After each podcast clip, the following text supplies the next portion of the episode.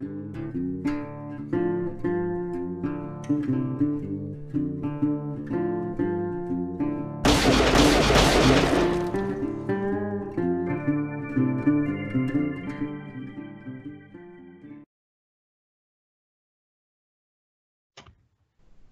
¿Qué tal amigos? Bienvenidos un día más a Doble Nada. Hoy, lunes 11 de mayo, empezamos una semana más. Como, cada, como, ya es habitual en Doble Nada, tenemos un lunes futbolero. Por eso tenemos a nuestros expertos en la materia, como siempre. José Navas desde Palencia, ¿qué tal? Hola, ¿qué tal? Buenas tardes. Ya con ganas de, que vuelva la competición, ¿no? Ya esta pues semana ya vuelve. Ya no es, no es lo mismo los lunes. Ya vuelve una de las grandes ligas, por fin. Juan de Arce desde Palencia también, ¿qué tal, Juan? Buenas tardes, Javi. Buenas tardes a todos. Pues pendientes de la actualidad, más que nada. O hablaremos de la Premier, ¿eh? ya te veo que llevas la camiseta de City. Ahí. ¿Ha habido alguna novedad? La buena. y Mario Martín desde Valladolid, ¿qué tal, Mario? ¿Qué tal, Javi? Pues mira, aquí ya ansiosos de que llegue el fútbol, porque mira, este fin de empezaba la Liga Coreana del Sur, pero creo que todavía no hemos llegado ninguno de los cuatro a ese nivel de desesperación para ponernos a ver Liga Coreana en directo. Yo por lo menos hasta ahí solo llega Maldini, yo creo, ¿no? Y el único. cuatro locos más, porque. Cuéntanos a ver qué camiseta llevas también. De la Bundesliga, de la otra que empieza, de bueno, de la es de la de segunda división alemana, que no sé exactamente cómo se llama, y es la del San Pauli, que es un equipo tradicional del puerto de Hamburgo, el que rivaliza con el, con el Hamburgo. Cómo nos gustan las camisetas. Tenemos una afición Estábamos comentando antes de grabar que nos encanta la colección de, camisetas y cuanto más raras, mejor, yo creo, ¿no? Un día tendríamos que sacar todas las que tenemos por ahí. Lo han estado haciendo muchos futbolistas, esto de sacar toda la colección que tienen, Raúl lo hizo, eh, hay, futbolistas que los documentales estos que están haciendo también, y digo, bueno, pues tengo todo esto. Tienen una habitación entera ahí llena de camisetas. Claro, pero para ellos es más fácil también, que ellos juegan con jugadores y les cambian las camisetas y se las regalan y esas cosas. Nosotros... Hay que, las camisetas que, les dan a ellos no son réplicas, que son las buenas. Nosotros ponemos la plata en la mesa. Así, mantenemos a los grandes, yo creo. Así, así Florentino ficha a la gente y dice, oh, este ya sé lo que me va a dar. Tantas camisetas. Ya, por eso, por eso. Estaba pensando precisamente en él porque es la forma en la que les rentabilizan, parece. Bueno, a raíz de, lo que estábamos comentando, recordamos que este sábado ya vuelve la Bundesliga, el, sábado 16, con un Borussia Salke, un, clásico de la, de la, liga alemana, con mucho juego todavía, ¿no? El Salke está, me el Borussia, perdón, está a seis puntos del, del Bayern, si no me equivoco, o sea que, todavía pueden, pueden pasar cositas a la espera también de jugarse ese Bayern Borussia que puede ser decisivo para, decidir el futuro campeón de la liga. Eh, ¿Tenéis ganas ya de que vuelva al fútbol? Aunque sea una liga que, habitualmente no sigamos, pero, pero, parece que va a tener unas audiencias récord, ¿no? Sí, bueno, la alemana es una liga importante, vamos, no es eso, después de la española, inglesa, italiana, igual es la cuarta. Y sí, hay ganas. A ver si no pasa nada con el repunte ese que ha habido en Alemania y pueden empezar a jugar y volver a la normalidad. Además, la liga alemana como que nos va a servir de ejemplo, no solo a España, sino al resto de ligas, a ver un poco cómo se va a poder llevar a cabo, volver a las competiciones en, pues, en las ligas europeas, en las que siguen, claro. Sí, que además este año la liga alemana, que normalmente está siempre para el Bayern de Múnich y con muchos puntos a favor, este año, mira, lo acabo de buscar, Javi, porque no, no lo sabía, pero entre el primero, que es el Bayern, y el cuarto, que es el Borussia Mönchengladbach, hay seis puntos. Entre medias está el, el, Dortmund, que está a cuatro, y luego el Leipzig, que está a cinco. Entonces, bueno, ya que entre el primero y el cuarto haya, haya seis puntitos, por lo menos, hombre, un poquito de, nivel, que normalmente es una liga que ya está decidida a estas fechas, ya está decidida. Cuando no la ha ganado ya estas fechas ya el Bayern, vaya. Matemáticamente, que es que normalmente. Es que el Bayern llegaba al parón, eh, me parece que iba cuarto antes, ¿no? El primero era el, el, Mönchengladbach, joder, qué difícil es este nombre. Borussia, es que claro, es que diríamos el Borussia, pero es que ya hay otro Borussia que tiene, tiene copado el nombre, ese problema. Pero bueno, parece que, con el cambio de entrenador han remontado y, y ya se han afianzado otra vez en esta primera posición y creo que iban a por el noveno título consecutivo. La verdad es que eh, la liga alemana parecía que carecía un poco de competitividad. A ver si, con este parón vuelven los equipos un poco más igualados y, tenemos emoción hasta el final. Eh, también comentábamos que nos parecía curioso eh, las medidas que se han tomado, ¿no? Esto de no poder abrazar a los compañeros si, si marcas un gol, eh, lo que vimos ya en la Premier antes, de, antes del parón, de esto de no saludarse antes del partido. Eh, ¿Esto qué, os parece? Que parece un poco postureo, ¿no? Mira, yo, bueno, a mí lo decía un periodista que estuvo, de momento, no son las normas, digamos, definitivas que han sacado, pero sí que son como las recomendaciones que van a exigir a los jugadores. Pues lo típico que ya se hizo antes del parón de no dar la mano al inicio del partido y luego temas de celebraciones de goles, nada de abrazarse, ni luego al final del partido cambiarse la camiseta. Pero claro, o sea, durante el partido, ¿qué van a hacer? O sea, dejar que pase el tío al lado de ellos con el balón. En un córner no se van a pegar, no se van a agarrar. O sea, si no se contagia alguno, suerte. Sí, porque al final evitar marcar un gol y hacer una piña no es tan difícil. Sobre todo que no hay público y bueno, como que la emoción siempre rebaja un poquito. Y pues al final el árbitro también, en cuanto un par de veces eh, amonestas, un par de amarillas, tal, bueno, eso hasta ahí podemos decir, se puede controlar. Pero lo que decía Juan, en un córner no van a estar así dame la distancia de metro y medio y a ver si te pillo. igual, las nuevas faltas es, oye, que se me ha acercado a menos de dos metros, ¿no? Sácale amarillo igual. igual nos escupido en el suelo, ¿qué le he visto yo? Vamos a encontrar con un fútbol un poco surrealista, yo creo, ¿no? José, ¿tú qué piensas?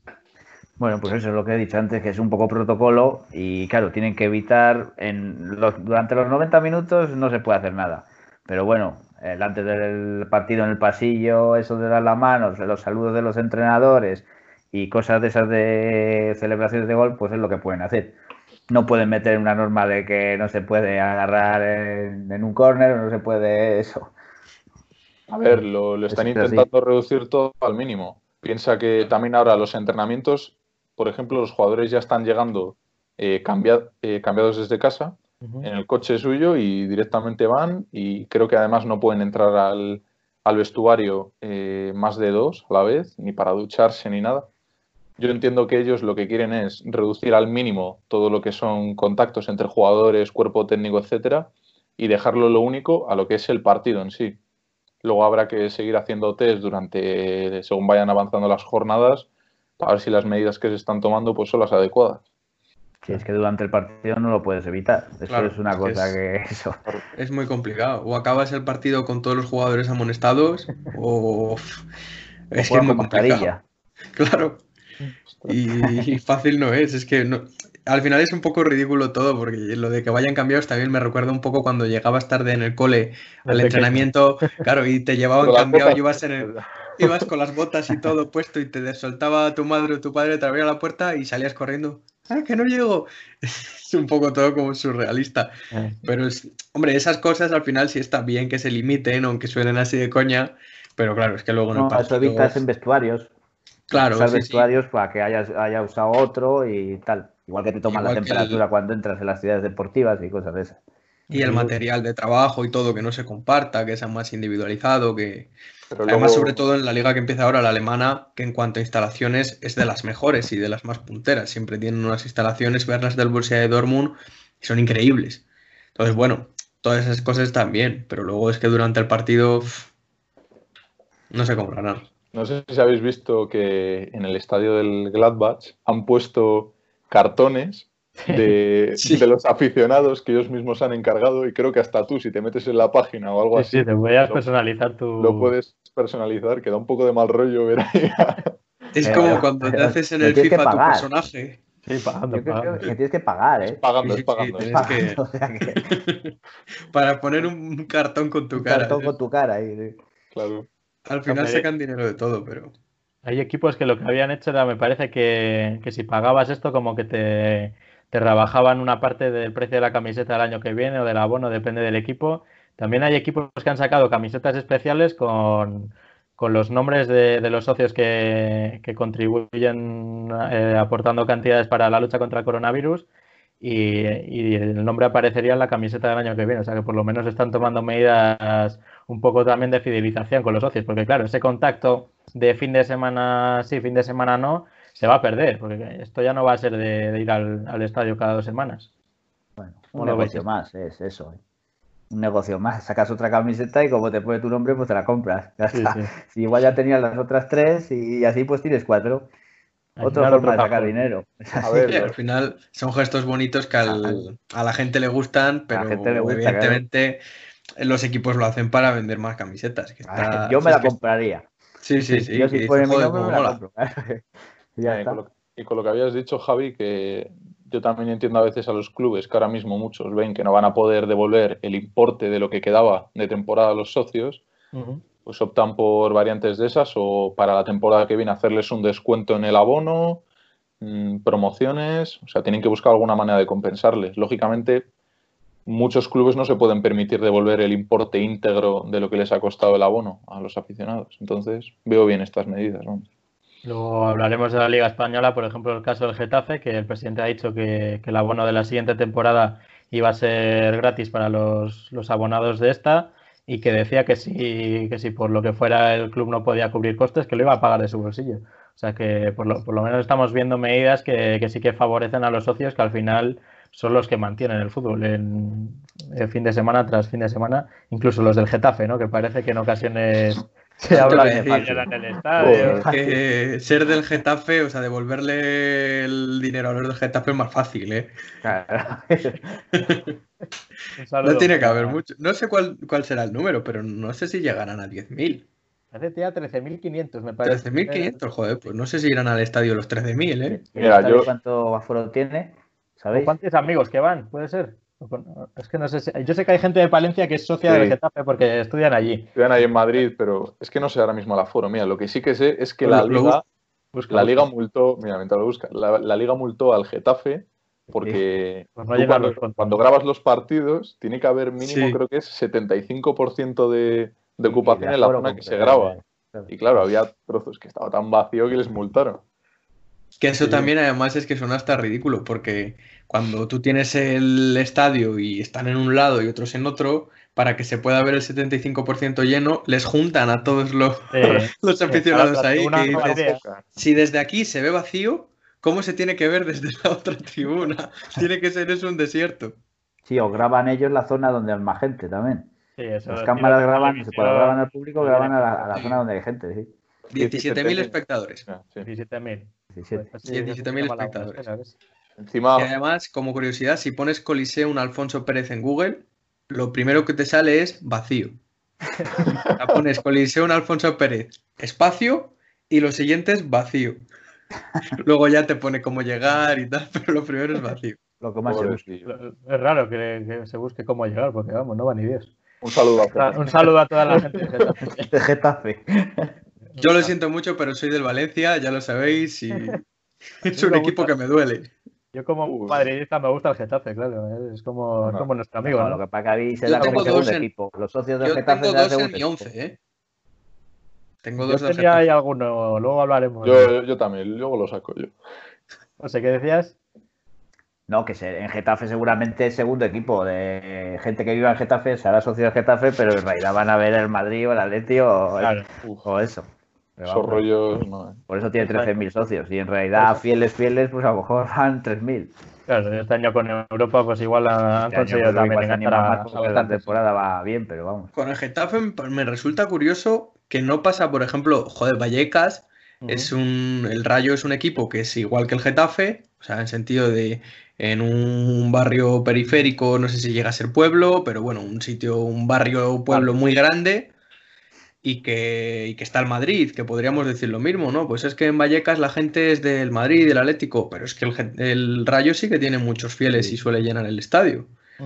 No sé si es que el Getafe hace las cosas mal o nunca se ha interesado. no, yo creo que Vallecas es más por ideología. Vallecas es sí, puede ser, es verdad que el Rayo Vallecano es, un poco. De barrio, de gente de, trabajo, tal.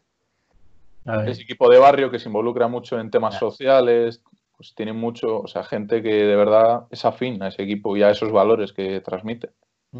Sí, al final. Además, que del estadio de Vallecas es el fondo ese que tiene en plano, macho, sin sí, Ahí me falta algo, ¿eh? Es horrible. Es que no hay sitio para más ahí. Claro, es que hay edificios. La calle.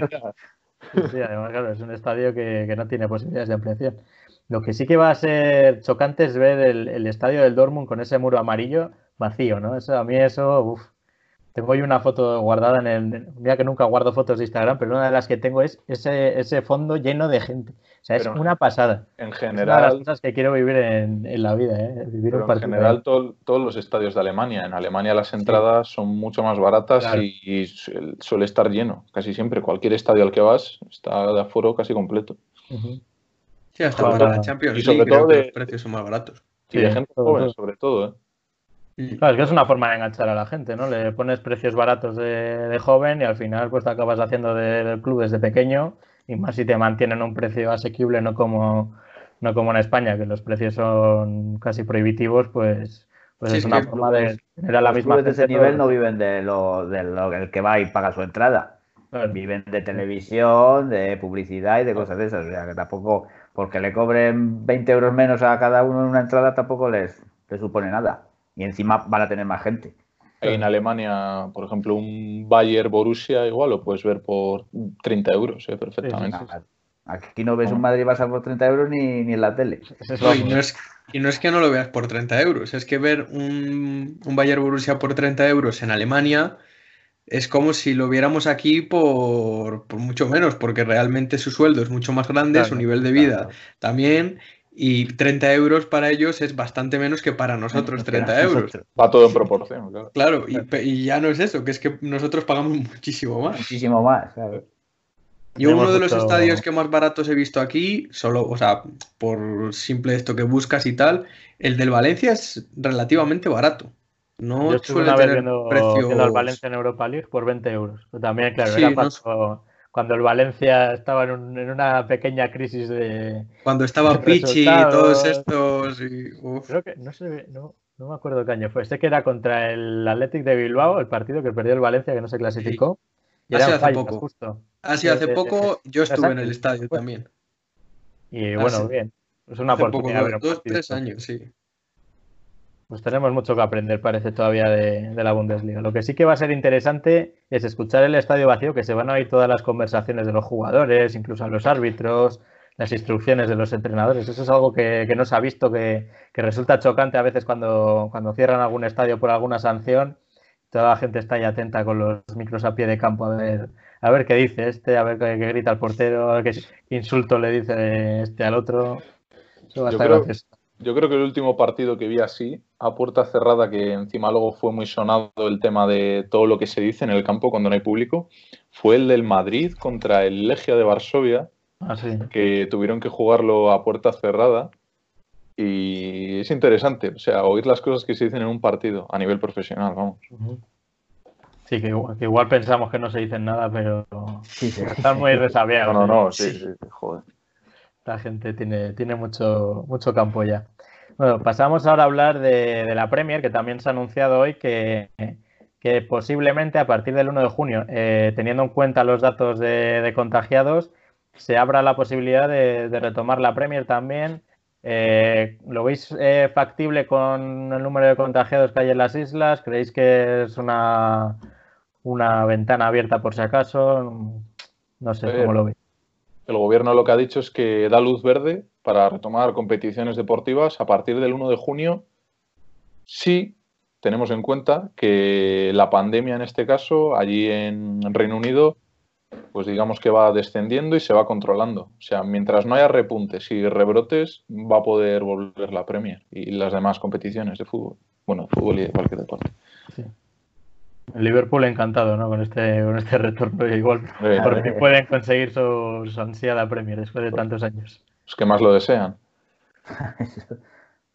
Veremos a ver qué pasa en, en Inglaterra. Y ya por último, eh, también queríamos hablar del tema en España. Hoy han empezado los entrenamientos en, en varios clubes con, con medidas de seguridad, entrenamientos individuales. Eh, han, sido sonados los, los positivos que, han salido. O sea, parece una proporción bastante baja a pesar de todo, ¿no? Era, me parece que eran cinco contagiados y hoy han sumado dos del Valladolid de jugadores. O sea que siete contagiados de, en, toda la primera división parece un número relativamente optimista, ¿no? Del Valladolid dos y un auxiliar. Es lo que ha salido. Pero de momento lo que tú dices, es un porcentaje bastante pequeño, al parecer. Y de hecho algunos jugadores les han mandado para casa y se espera que en 10-12 días pues puedan volver a entrenar con los compañeros. Bueno, eso. María José. Ahora mismo, Oscar Plano es uno de, los del Valladolid, Valladolid que, lo tiene, lo ha confirmado el mismo jugador. Y bueno, dicen que, que, lo que pasa es que están ya en la etapa final del virus, que es cuando ya el cuerpo está creando anticuerpos y está luchando ya para eliminar el rastro del virus y dicen que bueno, que están ya todos aislados, que están bien y que se están siguiendo los protocolos, que al final es algo que más valor le dan a seguir los protocolos y, bueno, o sea, está bien que al final tomen medidas y que lo controlen si se quieren poner en marcha ya. Que no creo que tarden mucho, la verdad, porque viendo que empieza la Bundesliga, que puede empezar la Premier, Francia también quería, bueno, todavía no, no sé, no sé al final qué, qué pasará con España, pero yo creo que sí que, que sí que acabarán, sobre todo cuando la liga todavía está tan abierta este año.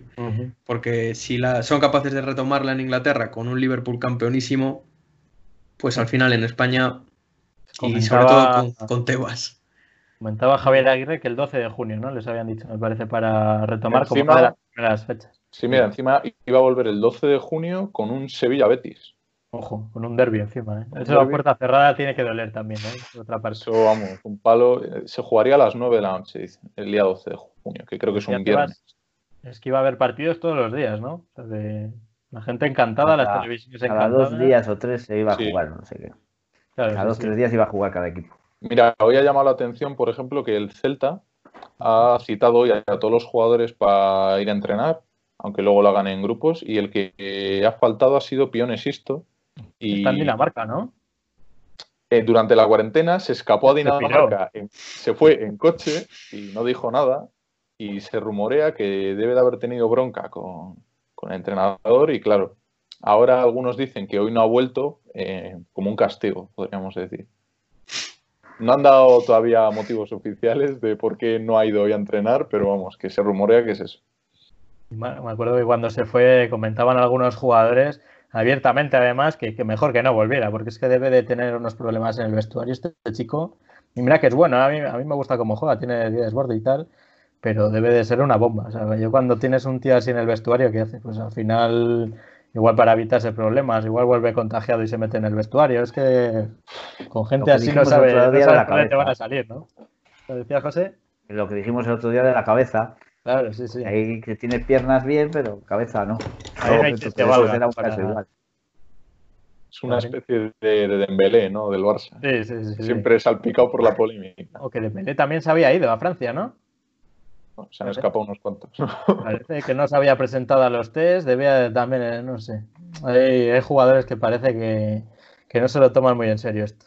Luego también era. Había dormido, Dembélé. Sí, este, este, tío cualquier cosa, porque vamos, nos, tiene tan acostumbrado a, escándalos ya. También era chocante ver la imagen de, los jugadores del Madrid hoy entrenando con guantes, a Zidane con, con el abrigo, con la capucha y con mascarilla. Esto eh, tardaremos en acostumbrarnos un poco, ¿no? Parece un poco, un poco surrealista ver a todos los jugadores cada uno en un, en un extremo del campo. Eh, bueno, a ver. Y, el caso, igual hacen mascarillas deportivas obligatorias. Mm, el Levante las había hecho. Una cosa muy grave, pero podía darse el caso. Mascarillas de de neopreno, de fibra, de no sé qué. Yo tengo ganas de ver cómo reaccionan los jugadores durante el partido ahora en, Alemania. Porque, bueno, que podemos ver cómo han reaccionado en Corea del Sur, que también es un país que ha estado bastante castigado. Pero bueno, por ver una liga ya más, más competitiva, perdónenme los fans de la Liga Coreana del Sur, pero por ver una liga un poco más competitiva, cómo reaccionan los jugadores dentro del campo, porque al final el miedo es muy libre. Y si un jugador tiene miedo a contagiarse, el resto no, y también se lo puede callar un poco por aquello de la presión social y del club y tal. No sé, por, yo tengo curiosidad porque me parecería raro que ningún jugador de todos los partidos que hay tuviera miedo y que ni uno solo esté como más receloso del contacto. En teoría, jugando estarán todos sanos. En teoría, para eso se hacen en teoría, pero claro, ya estás con la cosa esa y no sé, a mí yo tengo ganas de ver si hay alguno un poco más receloso, uno que duda. seguridad ahí que, si están en la calle. El único jugador que hemos visto que se ha plantado ha sido el ya famoso Fali del Cádiz, ¿no? Este tío que ha dicho que él no va a entrenar, que no va a jugar, que da igual que le suspendan de sueldo, que para él lo importante es su familia, que si le despiden le da igual, que él, que él no se va a exponer al virus, que le tiene mucho miedo. Él lo ha dicho eh, claro. Vamos, que tiene una familia, tiene unas hijas, ella no tiene nada que demostrar, que si le echan del Cádiz que le echen, que para él la salud lo primero. A mí, oye, tampoco me parece algo descabellado, ¿eh? Es el único que se ha plantado. Yo no sé si esto lo hace un poco por, por la famita, ¿no? Porque también está saliendo en muchos programas. Lo comentábamos antes que igual este, este acaba de, tertuliano en un, en un, programa de estos que no sabemos todos, ¿no? es. Es carne de, caño. vamos, más miedo tiene que tener alguien que trabaja en un supermercado y a ah, este, Fali, si se le rompe la calefacción, ir a un técnico a arreglársela. Me imagino que tenga miedo también. O si se le estropea cualquier cosa. miedo, miedo, joder, pues por el miedo. Al final, luego lo que dice de si me tienen que echar del Cádiz por no jugar, pues igual te tienen que echar del Cádiz, amigo. Igual. Igual que si mi madre que trabaja en un supermercado llega allí y dice, oye, tengo miedo y me niego a ir a trabajar. Pues igual le despiden también. Y no va a ir la pues tele a decirle, oye, no sabe. Claro. Pues amigo, si tan valiente eres, igual te tienen que despedir también. es que al final los futbolistas son muy antes, decía, antes de meterme está viendo que decía fútbol, eh, fútbol Lama, iba a decir. Manolo Lama, que, que los jugadores se habían cuidado mucho, que había, que había muy pocos positivos, que se habían cuidado muy bien nuestros jugadores. Bueno, nos ha jodido que se han cuidado muy bien. no les hace falta salir de casa. Es que si no se cuidan muy bien los jugadores de primera división española, pues bueno, faltaría ya que hubieran dado todo positivo. Que al final es eso, que ellos son privilegiados y tienen que ser conscientes de que son privilegiados. Ya no en sueldo, ¿eh? no hablamos de eso, hablamos de todo, su calidad de vida, cómo les cuidan, todos tienen médicos privados que en cuanto uno esté tosiendo o haga tal, ya sea por alergia, ¿eh? es que va a mm. tener un médico encima haciéndole seis pruebas. Y el hecho de tener los test que tienen a su alcance, que es que todo el mundo está pidiendo test para la gente y ellos los van a tener probablemente cada semana, con el objetivo de, controlar posibles contagios que puedan surgir a lo largo de estas semanas. Porque claro, no es hacer un test el primer día y ya todos a entrenar. Bueno, pero cuando se iban a hacer los primeros test, ya hubo equipos como el Valladolid, por ejemplo, que decidieron rechazar los test, que ellos eran conscientes de que hay gente que los necesitaba mucho más que ellos. Y a mí eso me parece bien, joder. Claro, que hay dos puntos de, Aquí está el punto de si el fútbol es algo necesario, como contaba Carvajal hoy, me parece una entrevista que decía que pues que también iba a venir muy bien a la sociedad tener partidos a diario o por el otro lado eh, ver si realmente esos test que están utilizando, por mucho que se diga que se compran a través de empresas privadas y todo lo que queráis, pero claro, esos test que se están dedicando al fútbol no se están dedicando a otra gente que, lo puede necesitar más. ¿no? no sé cómo veis este, este debate moral. Bueno, es que los test que los paga en realidad, los paga la liga, ¿no?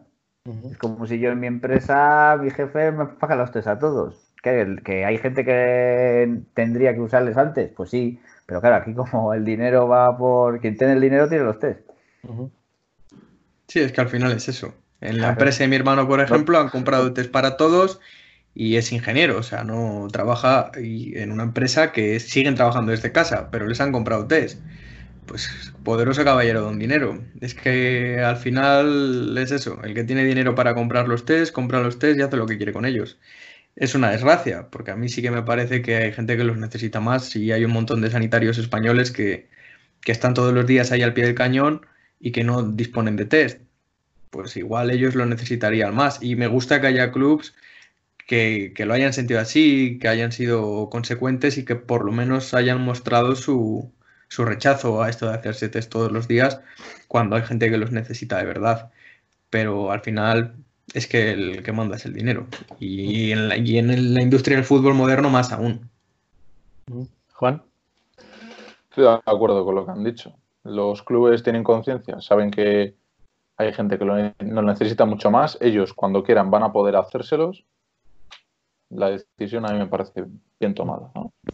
Sé si habéis leído también lo que contaba Eriksen, el, el futbolista del Tottenham que ahora está en, en el Inter de Milán, que, contaba cómo estaba pasando esta cuarentena, que está en la ciudad deportiva del Inter y que incluso al principio se había planteado eh, hablar con, algún compañero de equipo que me parece que citaba a Balotelli y a Lukaku, no, Balotelli no, a Lukaku creo que era el que citaba, eh, de irse a dormir a su casa. Pero claro, él era consciente del riesgo que esto implicaba de ir a dormir a un sofá, decía 14 días al principio, que han sido al final pues sesenta y tantos y, al final se ha quedado ahí en la ciudad deportiva con con cinco o seis ayudantes y un chef que también han decidido aislarse de esta manera para evitar riesgos a, sus, familias. ¿Cómo veis esta, esta experiencia? ¿no? Este no es un futbolista al uso igual, ¿no? También lleva poco tiempo en Italia, no tiene una casa como pueden tener otros futbolistas. ¿Creéis que ha hecho bien en quedarse en la ciudad deportiva? A mí me llama la atención, ¿no? Sí, parece un poco ridículo, la verdad. No, conozco la situación social de Eriksen, si duerme en un hotel como Benarfas, y no, no, tengo ni idea, ¿eh? pero me parece un poco ridícula la medida. Al final ahí también estás en contacto con un montón de gente, además. Creo que has dicho cinco asistentes, un chef y demás. ¿En tu casa cuánta gente hay? ¿Qué tienes en tu casa, desgraciado? además el club no, tiene facilidades para darle un piso, una casa o algo. Claro. Pueda estar más cómodo, pienso yo, ¿eh? No sé tampoco sabemos las instalaciones que tiene el Inter, ¿eh? que igual tienen ahí como la tiene en Madrid que tiene, vamos. igual es mejor que una casa, una mansión. Sí, igual, es eso. Por eso igual le ha interesado quedarse. Aquí no me va a molestar nadie. Lo único que decía, me resultaba curioso que decía que no había tocado balón. Digo, joder, pues tienes estas instalaciones, estas instalaciones para ti solo, y aunque sea en la habitación, cógete un balón y tócalo por los pasillos, que tendrás ahí. Es como vivir en un hotel tú solo, casi. En fin. Eh, otra de las noticias de, este fin de semana era el comunicado que ha sacado la, Federación de Fútbol de Castilla y León, en la que se ha anunciado que, no va a haber ascensos ni, o sea, no va a haber descensos y sí que se iban a, se iba a crear una segunda división regional en las categorías cadete e infantil con el objetivo de que de no colapsar la, primera división regional como, como había hasta ahora y esta división va a estar formada por los nueve campeones de las provincias y los cinco mejores segundos de, las distintas ligas provinciales. Eh, ¿Qué tal os parece esta medida? ¿Os parece justo para los, equipos que han luchado durante toda la temporada para conseguir el ascenso?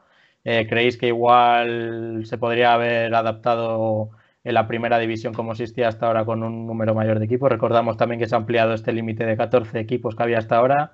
¿Cómo veis esta temporada que viene? Mira, yo te hablo de mi liga en la que juego yo, que es eh, primera provincial, aquí de Palencia.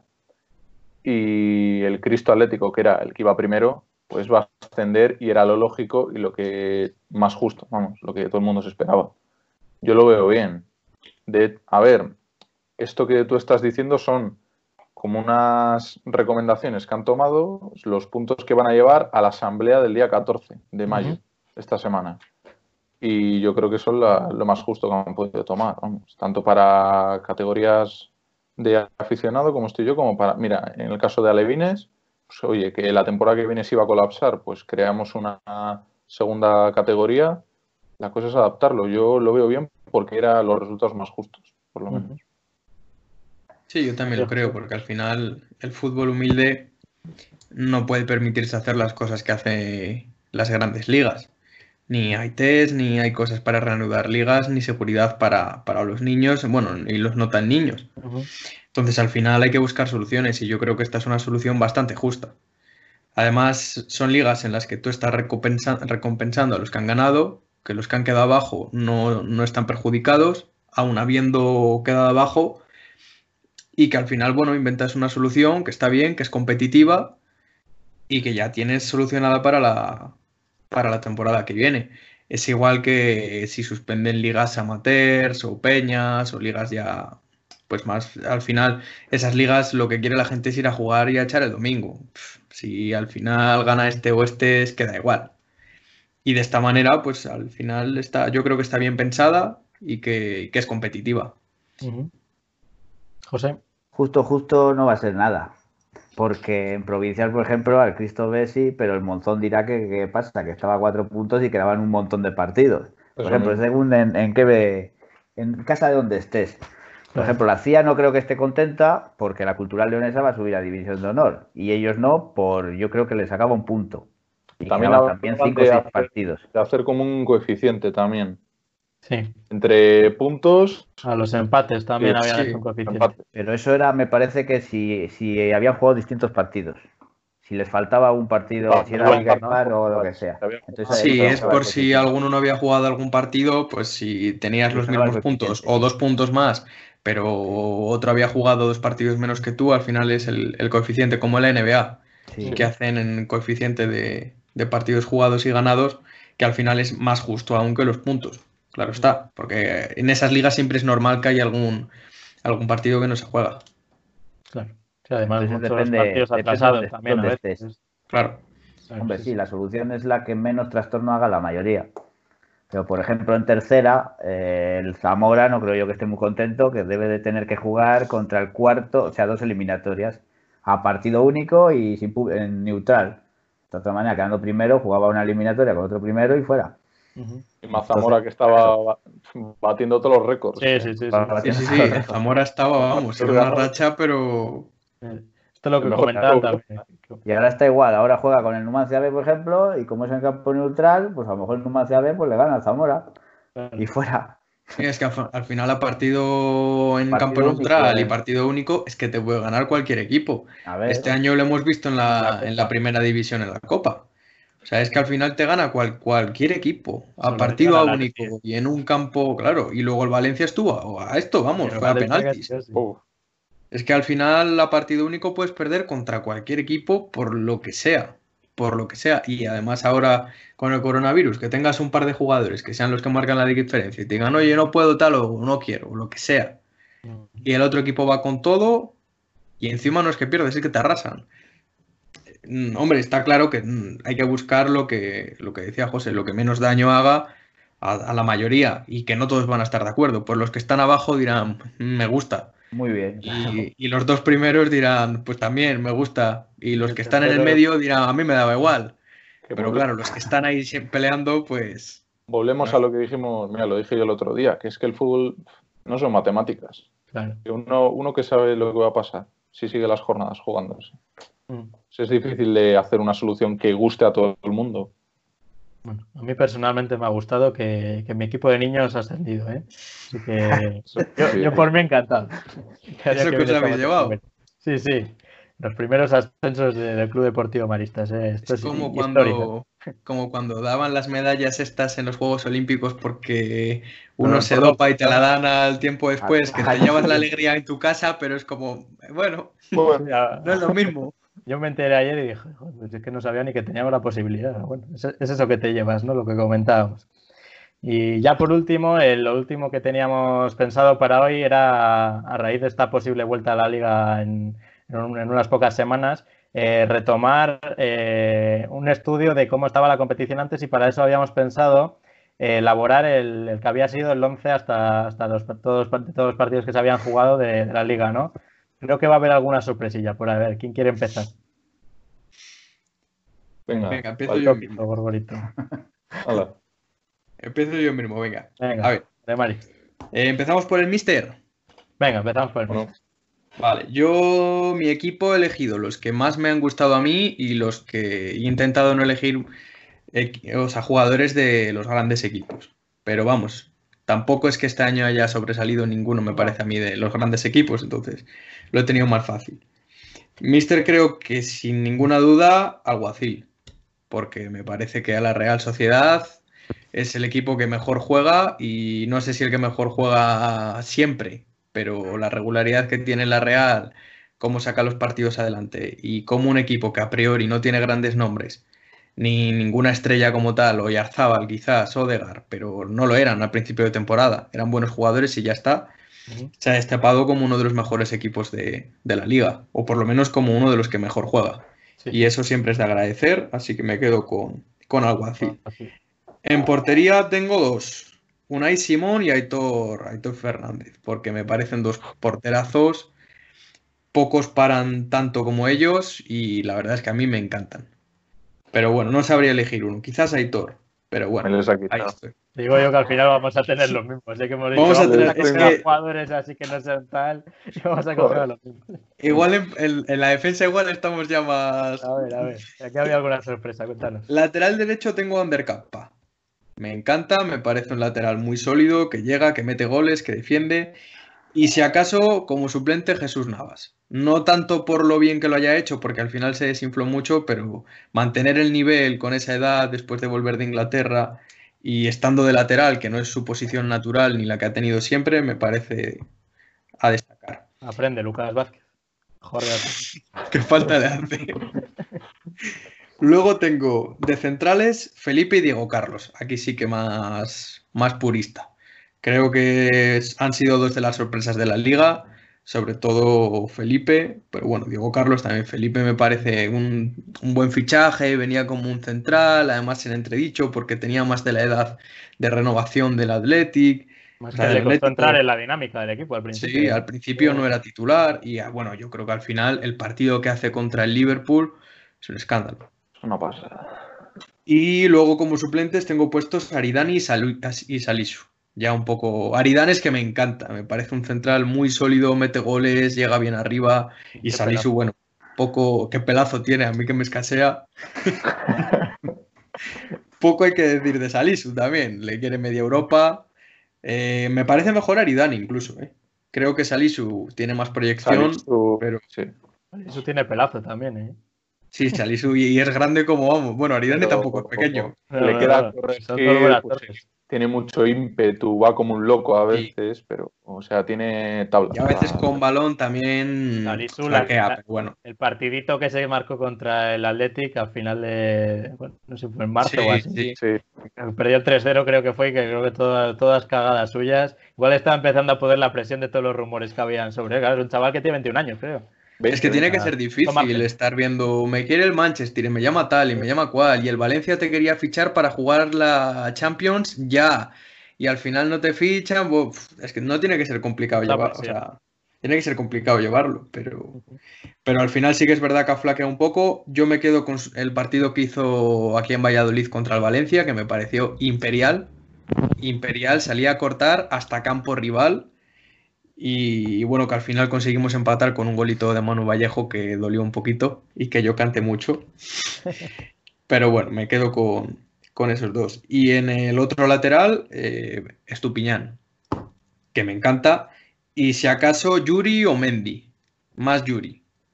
Pero Estupiñán me parece que lo que ha hecho también siendo un tapado y el nivel al que ha jugado, sobre todo con equipos humildes como es el Osasuna, me quedo con, me quedo con él.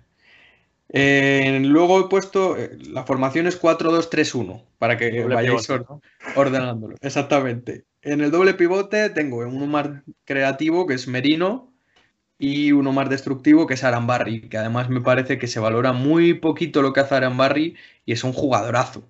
O sea, es un jugador que para mí tendría que estar jugando con Uruguay todos los partidos y jugándolo todo con Bordalás y, incluso para un, para un grande. La garra que tiene ese tío es que es una cosa loca. Y además es que juega bien con el balón. Con Valverde no muy bien en la selección. ¿eh? Sí, exactamente. Además es que Uruguay siempre, pues como que le falta un poco de mediocampo, siempre tiene mucha pólvora. Y bueno, pues ya por lo menos tienes dos tíos que además de pelear saben lo que es un balón. Luego he puesto Cucurella, Odegar y Ocampos. Ocampos quizás más por los goles que mete que por, que por lo que crea, y es verdad que le falla un poco la cabeza. Es un poco como Pionesisto, que, que, se le va un poco la mano a veces y no le paras. Cucurella es que me parece un escándalo. Poco que decir de él. Y Odegar este año ha explotado. O sea, no poner a Odegar me parecía hasta faltarle al respeto. Y arriba, pues es que evidentemente es Messi. El pequeñito. Goles. El pequeñito, pero como poner a Messi es como poner a yo qué sé, poner a Maradona siempre en los once estos, pues he puesto Benzema. Porque creo que también siendo un gran jugador y de un grande, ha hecho mucho, sobre todo a principio de temporada, con un Madrid que estaba bastante flojito y en el que no había un líder y al final dio un paso adelante el que se suponía que nunca iba a ser un líder. Y además que me parece un jugador del que siempre se raja mucho, pero el juego que crea Benzema aún sin balón, cómo viene, cómo aclara el fútbol, cómo te viene, te va a hacer como que recibe, no recibe, pero ya te ha roto uno a la línea. A mí me encanta Benzema, como en los partidos. Sí, posiblemente no, posiblemente sí. A mí me encanta. Y bueno, pues vamos a poner a Benzema, pero con permiso del pequeñito. Muy bien. A ver, ¿quién quiere seguir? Juan. Le doy yo mismamente. A ver, yo antes de empezar, también, mira, yo he hecho 11, un 11 pensando, primero, 11, el 11 ideal que haría yo de este año de la liga, y también lo he mezclado un poco con 11 revelación de jugadores que en sus equipos, porque yo tengo muchos en cuenta, en el equipo que juegas, porque si nos atenemos a las estadísticas, igual ponemos todos a Madrid y Barça. Entonces yo también quiero ver eso. Si lo que hemos dicho, primero, entrenador. Yo también voy a hacer menciones de honor, aunque, luego me quede, aunque luego me quede con uno, hago alguna mención. Quiero mencionar a Diego Martínez del Granada, temporada para un recién ascendido, y a Imanol Alguacil. Y yo en este caso me quedo con José, con Pepe Borradalas. A mí lo de poner al Getafe quinto en liga con ese estilo de juego, que será defensivo, que será asqueroso, todo lo que queráis. Somos pocos los, fans de Bordalas, ¿eh? yo también estoy en ese barco. Pero a mí, o sea, me parece un mérito tremendo. Te cargas al Ajax. Eh, ¿Cómo se le carga? Claro. Parece una bobada, pero a mí, o sea, es un equipo que ya juega de memoria casi. Y eso yo lo valoro mucho. Portería, los mismos que, He cogido exactamente los mismos que Mario. Unai Simón y Aitor Fernández. O sea, no tengo uno con el que quedarme. Aitor Fernández creo que es el portero con más paradas de toda la liga. Sí, sí. Y, Unai Simón de lo, vamos, será el tercer menos goleado, pero también revelación y súper importante para el... ¿Le veis en la selección a Unai Simón? Yo creo que sí. Yo sí. Y Aitor también. los mejores porteros españoles ahora mismo, que luego está De Gea y tal. Bueno, ¿Quién? eso ya les... De Gea. ¿Quién? No me suena así. Si nos fijamos novio de Durne. Hemos dicho gente, seleccionable, me imagino. El que sale en TikTok mucho. Ah, eso. El novio de Durne. Claro. Sí, sí, sí. mira, bueno, antes de nada, yo 4-3-3 voy a jugar.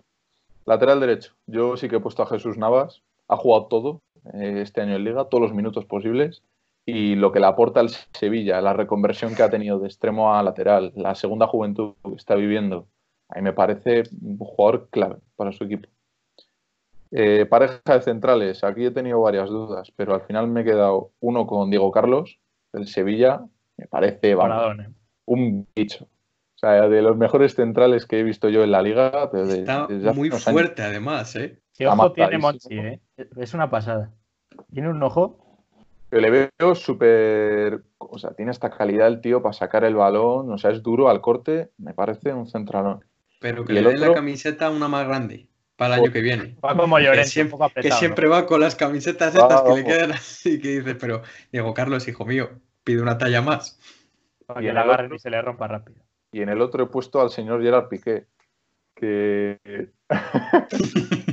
ya sé que hay muchos haters de Piqué, pero a mí me parece. el Barça, el Barça, tú fíjate, los, tú te miras los partidos del Barça y el tío que, o sea, corrige a todos en defensa, que hace mejores a sus compañeros, es Piqué. Así, así te lo digo. O sea, y pasan los años. no está para mucho más tampoco, Piqué. ¿eh? ¿Eh? Está para corregir a los compañeros y ya está. Es para lo que queda ya. A mí, a mí, me parece, además, esta temporada. Ha sido muy bueno, pero ya está en, el paujando ya. Están decadentes. Está la desescalada, ¿eh? A mí me sigue pareciendo una máquina. Y tengo menciones de honor, Felipe Monteiro, del Atleti, y Barán.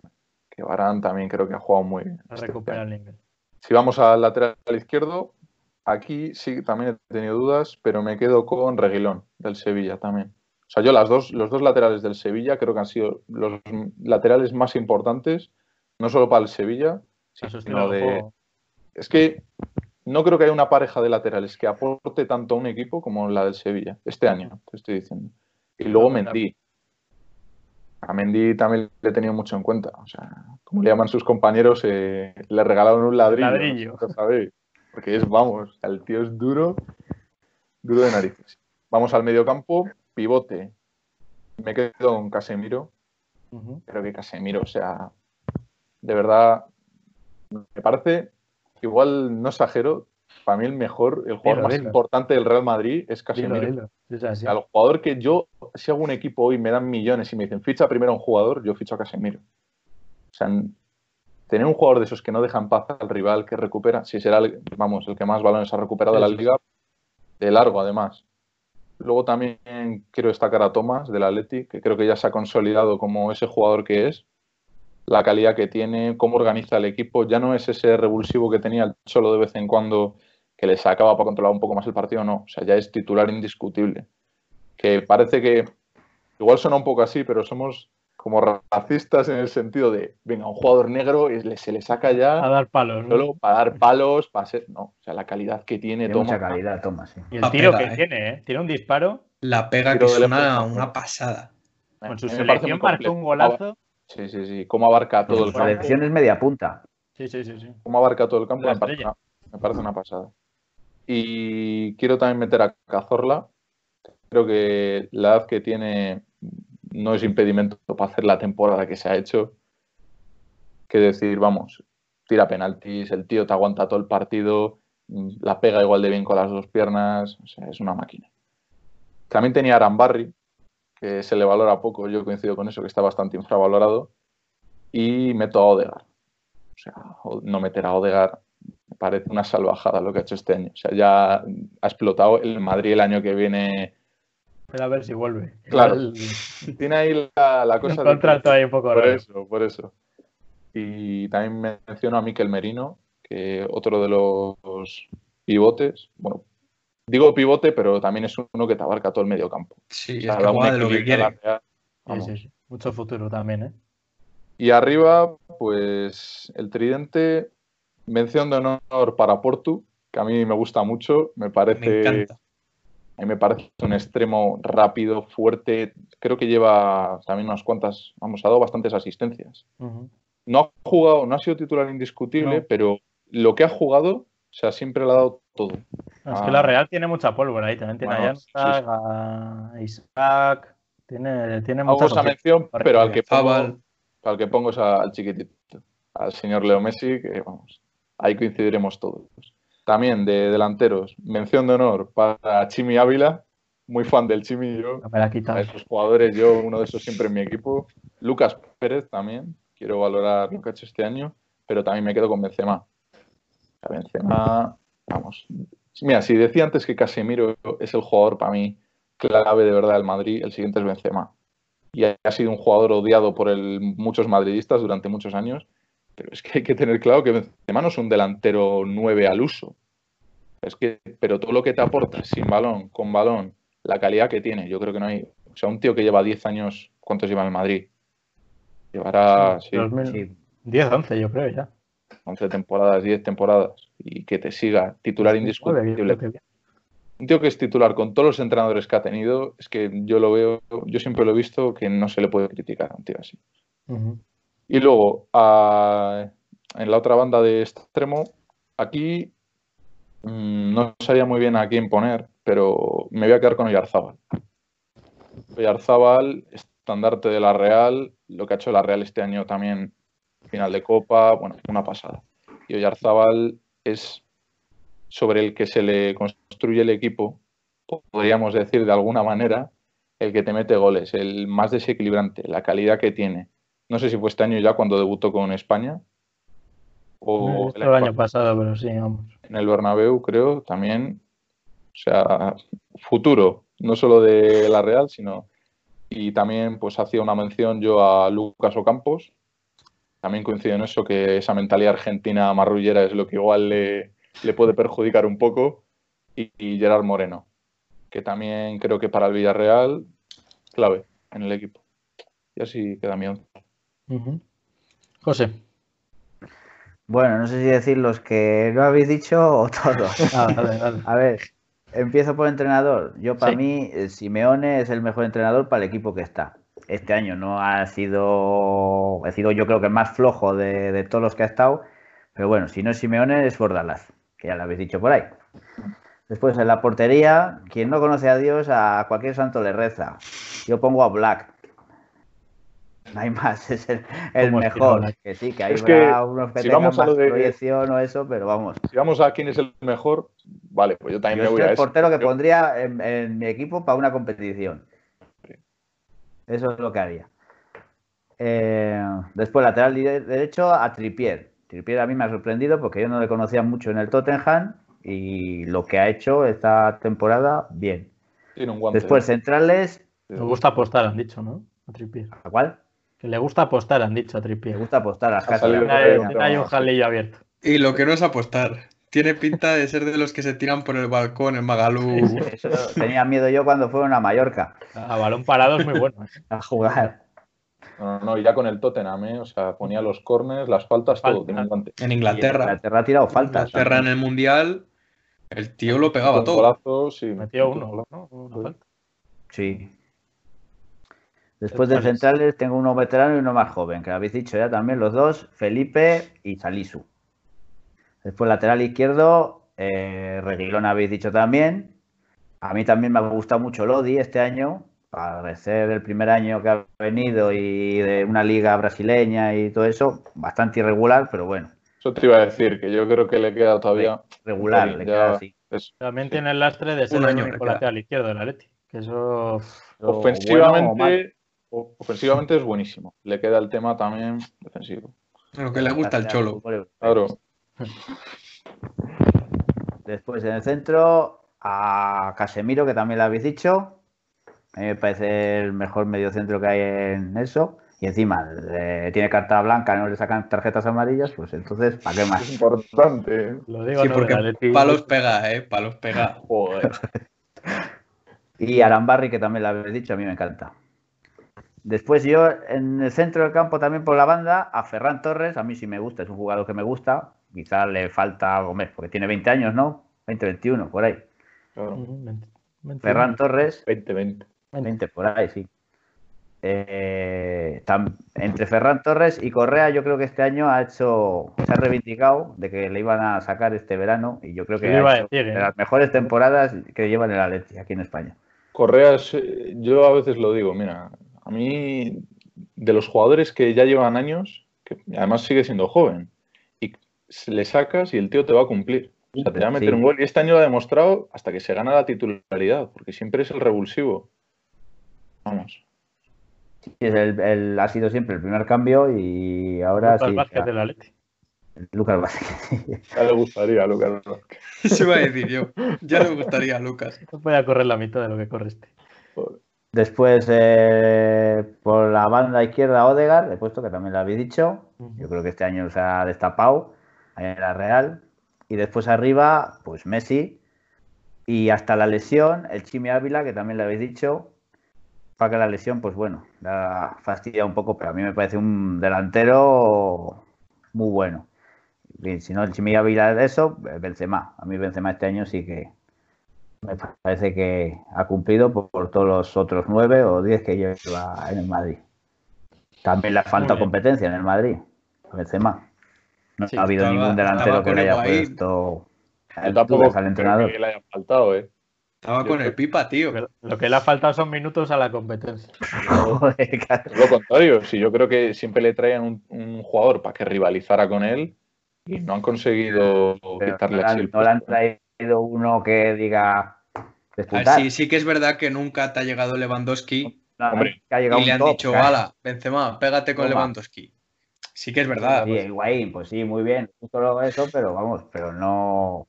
No deja de ser Higuaín. Ah, ese Igual, Higuaín. que llegar a Europa, además. El Claro, cementerio de canelones. Joder, un día tenemos que hacer un especial de insultos a futbolistas, ¿eh? de argentinos sobre todo. Y grandes. Se ¿eh? los lleva a todos ese pobre. Sí, sí, sí, es que tienen un filón ahí con, con los argentinos. Bueno, pasamos Montela a coincidió con Benzema, ¿no? ¿O no?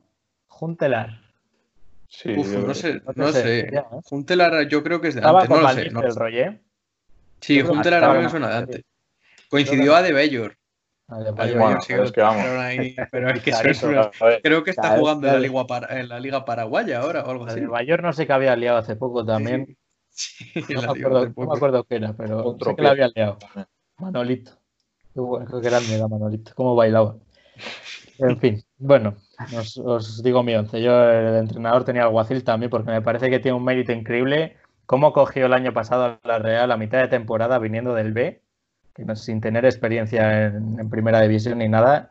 Y ya no solo eso, sino como comentabais, la continuidad que le ha dado al equipo con los fichajes que, que ha hecho, que eran pues, chavalines jóvenes, lo que ha fichado el, el equipo. Tampoco ha tenido fichajes de, relumbrón que dijeras, este tío va a marcar la diferencia esta temporada, sino que eran promesas que podían explotar en, la Real como, como, finalmente ha sucedido. Entonces yo creo que parte de ese mérito de, que hayan estallado es, suyo. Eh, también Bordalas a mí me gusta mucho, ya sé que, su estilo no es, no es, el más el más parecido al tiquitaca ni mucho menos, pero, no gusta. tiene un huequito ahí en mi corazón. También hay que ver lo que tiene. Claro, es que es eso. Claro, con lo que tiene es lo que mejor saca. No tiene ahí a, a Xavi y a Iniesta en el mediocampo precisamente para crear juego. Bueno, en la portería tengo a Aitor Fernández y a Courtois, que me parece que, parece mentira, pero es una revelación, porque viendo la temporada que había hecho el año pasado, parecía que igual seguía igual y este año sí que, vamos, lo comentábamos antes, que, que lleva números de Zamora este año. Se le ha criticado mucho a Courtois, sobre todo, vamos, el Madrid. El año pasado, bueno, ya está en forma de todas las críticas. Este año parece que, este año parece sí, de hecho, el año pasado como que salió de cualquier quiniela de los mejores porteros del mundo. Siempre lo había estado, llevaba unos cuantos años que si tú pensabas en los tres mejores porteros del mundo, decías igual Courtois o Black, igual hace unos años ya no, pero Ter Stegen, y, se dejó de hablar ya de él. O sea, ya no, tú pensabas en los tres porteros del año pasado y vamos, ni, ni de cerca pensabas en, en Courtois. Quizás decías Ter Stegen o Black y no sé, tampoco hay mucho más a ese nivel. Allison, sí. No, pero este año por, sí que está el año pasado jugó por contrato en realidad Courtois, porque sí, fue muchísimo mejor. Sí, sí, Yo creo que este año, este año sí queda un paso al frente, yo creo. Bueno, en el lateral derecho tengo a Navas, que me parece que con la edad que tiene, cómo se ha reconvertido eh, viniendo de, una liga muy diferente como es la, inglesa, el cambio que ha pegado estas dos temporadas, defiende bien, sigue teniendo esa punta de velocidad que tenía cuando era joven, que me parece algo algo destacable también, o sea que para mí es, un seguro, para mí es un fijo en, este 11 y en la selección le va a discutir el puesto a Carvajal todavía. Todavía tenemos ese debate ahí abierto. Luego de centrales tengo a Barán, me parece que también ha vuelto a su nivel después del año pasado que pues otro que, hizo, hizo aguas por todos lados, como todo el equipo en general. Y también tenía a Gabriel Paulista, que me sorprende que no lo haya metido Mario. igual tú lo has visto jugar más que yo y también ha tenido mm. algún partido. Es un poco irregular. Yo no lo he metido por la temporada del Valencia en general. Porque a mí, por ejemplo, Parejo me parece que estaría en cualquier once de los que yo hiciera. Hombre. A mí, y además es que Parejo me parece de los jugadores que sí que son regulares como para estar en un once. Y que tengas un medio centro que te tira penaltis y tira faltas y encima lo mete, pues es un seguro de vida, que ya quieras que no. Y es que además es el que sabe jugar en el Valencia, que es así. Y más cuando estos partidos que estamos perdidos y eh, pues al final, si el Valencia juega un poco es por parejo. Pero como este año me parece que hemos hecho una temporada bastante triste y bastante pobre en, fútbol, pues por lo menos hacer una, una, mención a los que sí que lo han hecho bien y igual tienen menos nombre. Por eso no lo he metido, pero a mí además Paulista me encanta y Paulista me gusta hasta para que vaya a la selección. que vaya a la selección, es lo que te iba a comentar. Yo creo que España a mí me gusta mucho. Así. me gusta también Pau Torres, por ejemplo. Lo que pasa que con la lesión quedó, claro, también quedó un poco al margen. Y bueno, de lateral izquierdo tengo a, la, eterna sonrisa de la banda izquierda del Madrid. Bueno, eterna que ha llegado este año, a Ferland Mendy, que es que me encanta. O sea, es que me apasiona, es, es, un muro, es que es un ladrillo, es lo que el, mote que le pusieron es perfecto. O sea, es una diferencia de cuando juega Mendia, cuando juega el Marcelo, o sea, es un seguro, que es lo que no teníamos en esa banda muchos años atrás y además luego no ataca nada mal tampoco. No, rápido. ¿eh? Es un tío que, cumple en ambas facetas y que libera mucho a Casemiro cuando juega, porque claro, Casemiro lo que tiene que hacer siempre es la cobertura de, de Marcelo, porque bueno, todos sabemos sus carencias defensivas. Eh, como comentaba, de pivote he cogido a, Casemiro, como no puede ser de otra forma, es que es, medio Madrid. O sea, cuando no juega él, o sea, incluso partidos que empieza jugando que le quitas en el minuto 80, en esos 10 minutos que no está, el equipo se viene abajo. O sea, es el pilar fundamental del Madrid. Eh, luego he metido a Fede Valverde también. No sé si se me nota que soy del Madrid, yo creo que no. Eh, este tío eh, yo le llevaba siguiendo ya varios años desde que llegó al Madrid y al principio pues como que me dejaba un poco frío, no, no le conseguía ver eh, trazas de, llegar a despuntar en, el fútbol de élite, pero esta, esta temporada se ha, desatado y me parece un box to box O sea, impresionante. Es el recorrido que tiene en el campo, en defensa y en ataque, me parece espectacular. Completísimo. Muy completo. Y, y en unos años ya verás. Sí, sí, todavía tiene margen de mejora. Esa es otra de, otra, otro de sus puntos fuertes. Vaya palo eh, le pegó Morata. Sí, también. Luego, pues, lo que tenía que hacer, ¿eh? No, le quedaba otra opción. Sí, sí, sí. Eso, es echarle narices y, y, saber lo que te juegas. Eh, luego de media punta tengo a Odegar. O sea, la temporada que ha hecho, yo también le venía siguiendo como madridista, el recorrido que estaba teniendo en la Liga Holandesa. Y bueno, se le veía que, claro, en, un fútbol de ese nivel, pues sí que podía llegar a destacar, pero la duda era qué iba a hacer en, España. Y yo creo que, Parecía que se estancaba, ¿eh? Claro, por eso yo quería verle la Liga Española. A cederle, venga, a Holanda, a no sé qué. Ya pero mira, se ha demostrado que acertó el Madrid. El mayor acierto ha sido cederle a la Real. Igual le cedes a otro Parecía que iba a ser un poco como Jalilovic. Claro. Ese estilo, sí. Estuve yo en el Sporting ya, que le sufríamos bastante.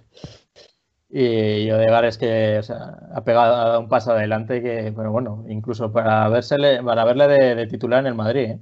que parecen ya palabras mayores, pero es para lo que, es para lo que se le fichó al final. Eh, en banda izquierda tenía dudas también entre dos jugadores de la Real, entre Yarzábal y he medio recolocado a Isaac aquí, que también me gusta mucho, que sí es cierto que juega más de, delantero centro, pero es que quería hacerlo en hueco, es que me parece un tío espectacular, una capacidad goleadora, también el recorrido que tiene cuando cae a banda me, parece muy destacable. No Claro, es que se ha empezado muy tapado por Julián, pero al final casi le estaba discutiendo el puesto, ¿eh? Se comentaba que igual podía acabar de titular, incluso William cuando estuvo a punto de irse al Tottenham en, invierno, o sea, tenían plena confianza en Isaac para suplirle. Y Oyarzabal, pues bueno, qué decir de Oyarzabal, presente y futuro de, la Real y de la selección. No sé si, si algún grande se habrá planteado su fichaje, pero vamos, es un tío que, me, se me parece mucho a Fabián en, aspectos de juego, ¿no? El recorrido que tiene, me parece que son dos jugadores, cada uno por su banda, que tienen, tienen mucho que decir en el fútbol español todavía. En el minuto 100 le metió gol al Valencia. Solo como Oyarzábal de penalti. En la ida de la. En el minuto 100, 102, algo así. Hablando del Madrid y de los cedidos que tiene por ahí, es que me acabo de acordar, uno que no hemos dicho, Oscar Rodríguez. Le tenía yo para meterle. Pero claro, también, le condiciona un poco la temporada de Leganés. Sí. Claro, porque hay que verlo también en contexto con el equipo, pero él a nivel individual. Y a balón parado es una máquina. ¿eh? Sí, sí, sí, es un escándalo. Yo le conocía porque, es muy amigo de Mano Hernando, el jugador de, Palencia que juega en Castilla. Y, ah. Y, me llamaba la atención eso, cuando se fue a primera, digo, pues, digo, igual en Madrid es que no le quiere dar la oportunidad, le quieren ver. Y ha hecho dos temporadas muy buenas el Leganés, ¿eh? No, no, si el Madrid para la temporada que viene se pone a repescar cedidos que tiene por ahí, ojo. Mm.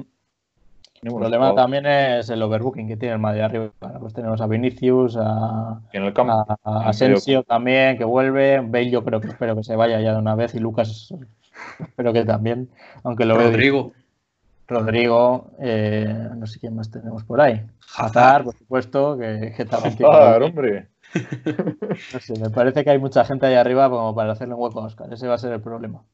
Pero vamos, ha, demostrado que para primera tiene nivel de sobra. Sí que había pensado meterle, pero no le he metido por eso, por la temporada del Leganés que, que yo creo que va. Yo es que creo que tendríamos que haber hecho una división entre mejor 11 y 11 igual 11 revelación. Mm. Por ejemplo, porque yo. que 11 revelación, ¿eh? que también hay muchos jugadores que no hemos nombrado. Bueno, pues yo me lo guardo. Guarda, guarda, guárdalo. Y bueno, arriba pues no podía faltar Messi, como otra temporada, igual no a su mejor nivel, pero, pero es que su no mejor nivel es mejor que, el 90% de los jugadores. Y estuvo lesionado. Sí, sí, empezó la temporada lesionado y ahí está, con 19 goles en solitario.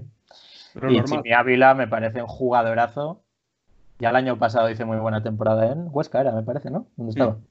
Y este año los Asuna estuvo muy hábil fichándole encima un jugador que es que, es que vale para todo. Es un rematador nato, en el área se desenvuelve muy bien también, sabe, hace jugar al equipo y la pena de la lesión que tuvo ahí a mitad de temporada, que, es lo que ha hecho que este año, bueno, se, rumoreaba que el Atleti podía estar interesado en su fichaje y todo.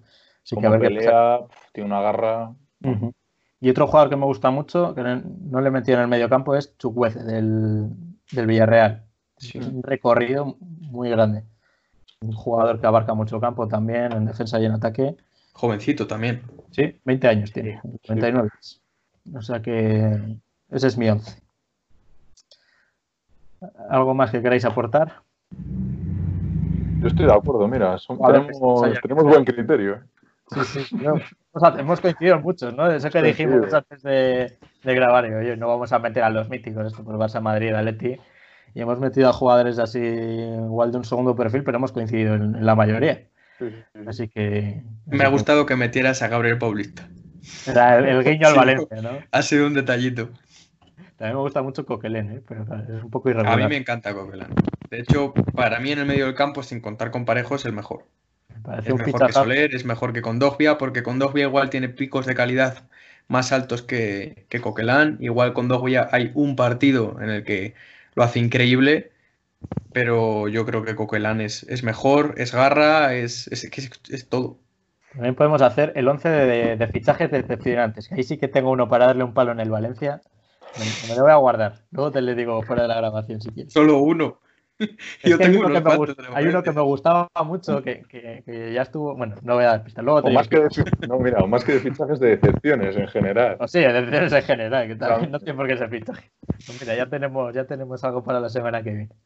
Bueno, chicos, pues muchas gracias a los tres, José, Juan, Mario. Un placer teneros en esta, en esta tertulia.